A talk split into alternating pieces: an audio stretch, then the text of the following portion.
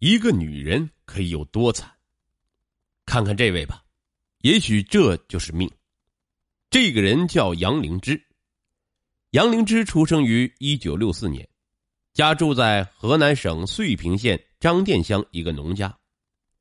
一九八五年的一个偶然机会，二十一岁的他爱上邻村一个会弹吉他的男子董红，也是崇拜文艺，对于弹吉他的男人没有抵抗力，就顾着欣赏吉他了。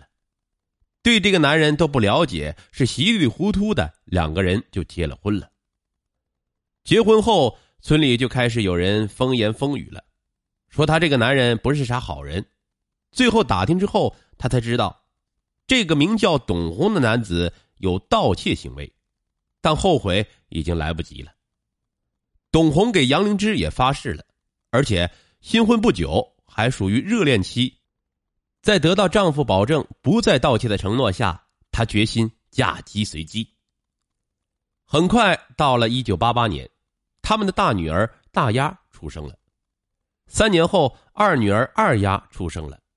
两个女儿出生后。他们的生活开始入不敷出。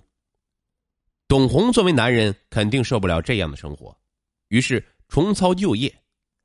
很快，杨灵芝发现她丈夫昼伏夜出，回来总带着物品和现金。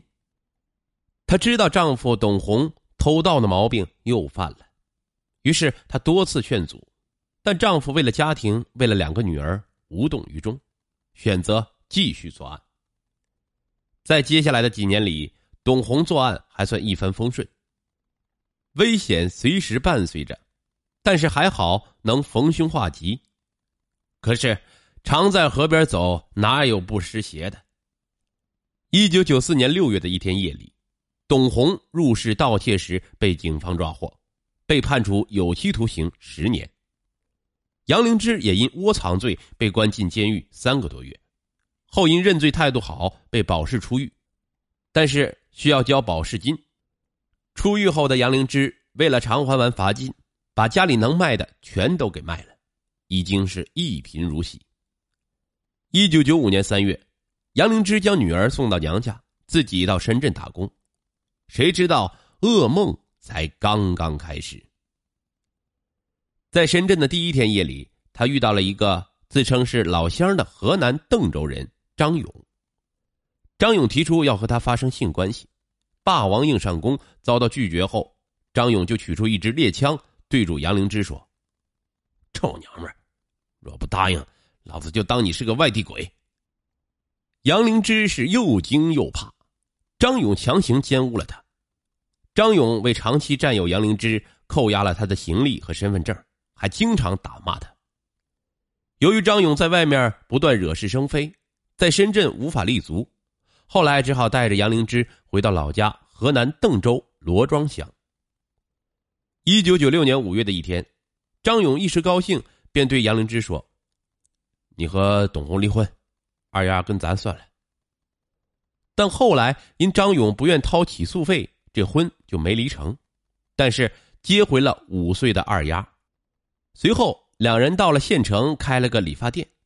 但张勇的暴虐脾气仍然不改，对杨灵芝母女是动辄打骂，经常的无端体罚二丫，还经常不给饭吃。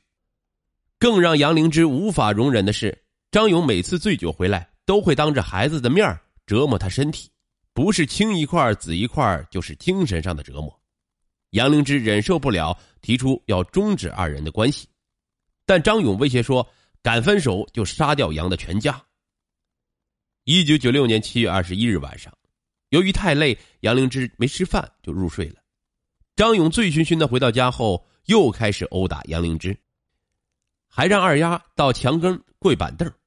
打完后，张勇躺到床上就睡着了。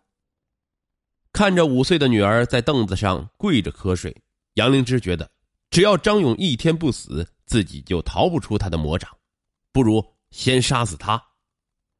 杨灵芝翻身下床。抽出插满的铁棍，向熟睡中的张勇打去。突然疼痛的张勇睁眼惊骂：“你竟敢动手打老子！”未等张勇起身，铁棍已经暴雨般打到了张勇的头上。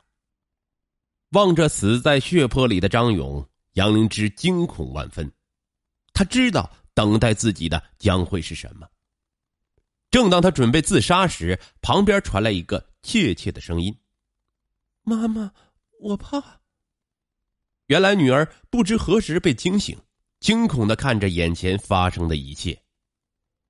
杨灵芝选择了逃亡，她将张勇的尸体拖出来，推在河边的草丛中，然后背着五岁的女儿，母女二人踏上了漫漫的逃亡之路。杨灵芝流泪背着五岁的女儿，沿着三幺二国道向西，开始了漫无目的的流浪。饿了就向人要口饭吃。渴了就到河沟里捧口水喝，累了就藏到树林或烂窑里栖身。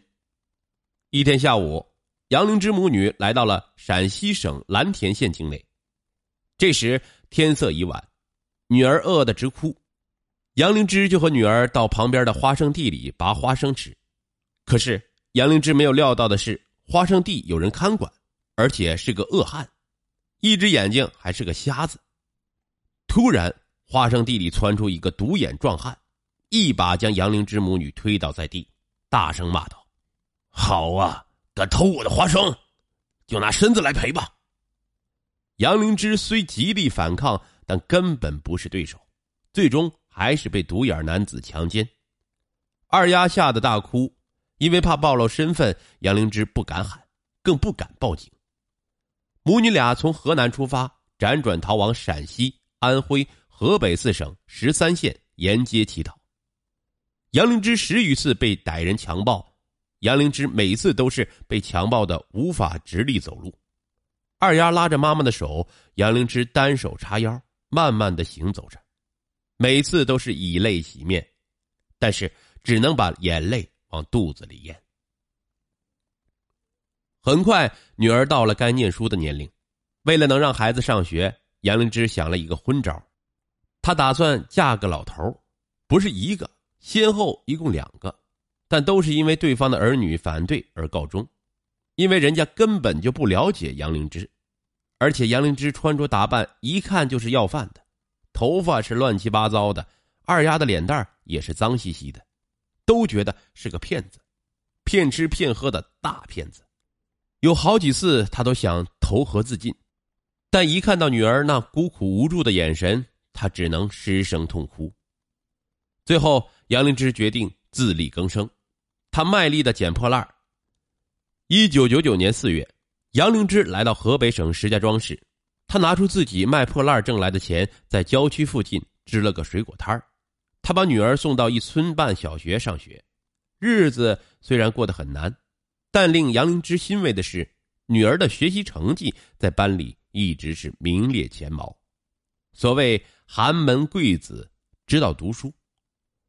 可是到了二零零二年年底，当地加强了对市场的管理，流动小摊不让摆了，没有任何合法证件的杨灵芝只好改名李梅芝，带着女儿来到河北省无极县。经好心人的介绍，杨灵芝到一个叫于琦的老妈妈家里当了保姆，总算是有了一个正经的工作。于琦夫妇是退休干部，家庭条件优越。杨灵芝母女俩的勤劳、善良和吃苦能干，深得于琦一家人的好感。他们收留了杨灵芝母女，并答应让二丫上学。这年秋天，二丫竟以全县第二名的优异成绩考入了无极县重点高中。按照该县有关规定，二丫可以免费上高中，这给杨灵芝的生活。重新带来了希望。在于其老妈妈家里，杨灵芝过上了出逃以来少有的平静生活。可是每次夜里平静下来的杨灵芝十分想念家人，她给姑母打了个电话，得知丈夫董红在服刑中生病，双腿已经残疾，失去了生活能力。大女儿是由杨灵芝年迈的父母抚养的，坐牢竟然双腿残疾，这里大家都懂。到了二零零四年五月一日，杨灵芝将自己节省下来的一千五百元以袁晴晴的化名寄给了自己的父母。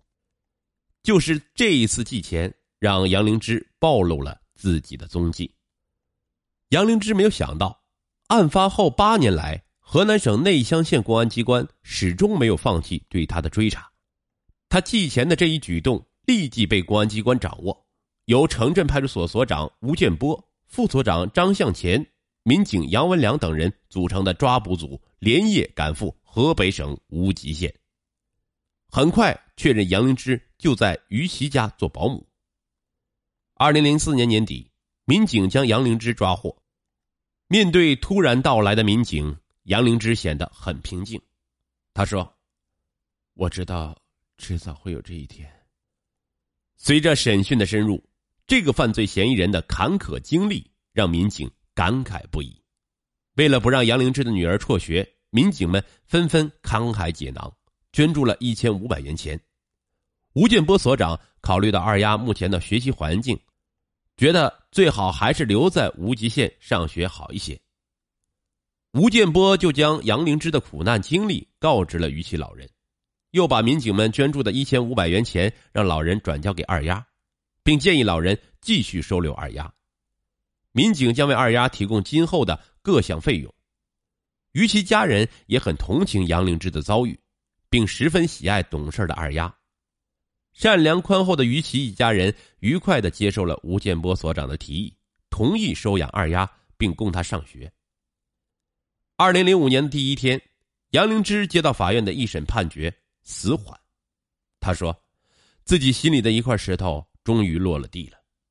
八年后，他终于可以平静的生活了。失败的婚姻，一辈子的教训。